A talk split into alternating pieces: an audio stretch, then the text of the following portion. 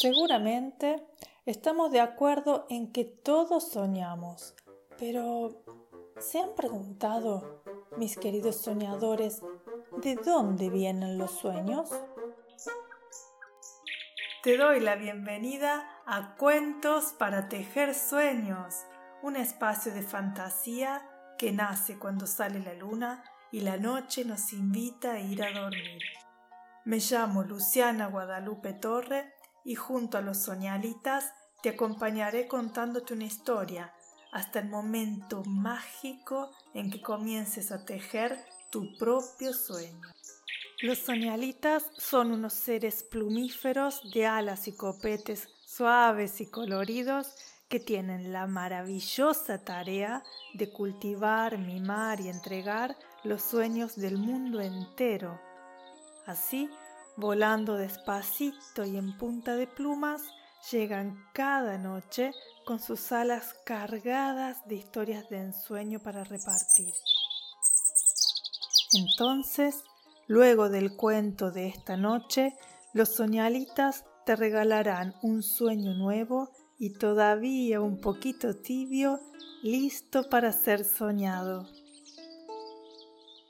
Te invito a descubrir todos los misterios sobre este maravilloso mundo en lucianatorre.com, donde también puedes sugerirme lecturas y compartir tus sueños con otros soñadores de todo el mundo. Me encantaría recibir tu historia. Suscríbete a la newsletter de lucianatorre.com para acceder libremente a todos los cuentos escritos de cada día.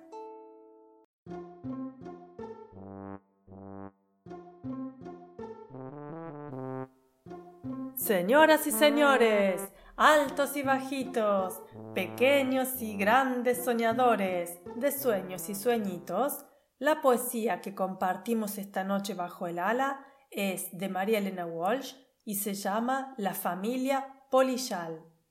La polilla come lana, de la noche a la mañana. Muerde, come, come, muerde, lana roja, lana verde. Sentadita en el ropero, con su plato y su babero, come lana con cuchillo y tenedor. Sus hijitos comilones tienen cuna de botones. Su marido, don Polillo, balconea en un bolsillo.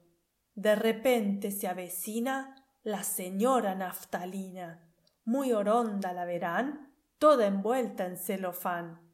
La familia polillal la espía por un ojal y le apunta con la aguja a la naftalina bruja.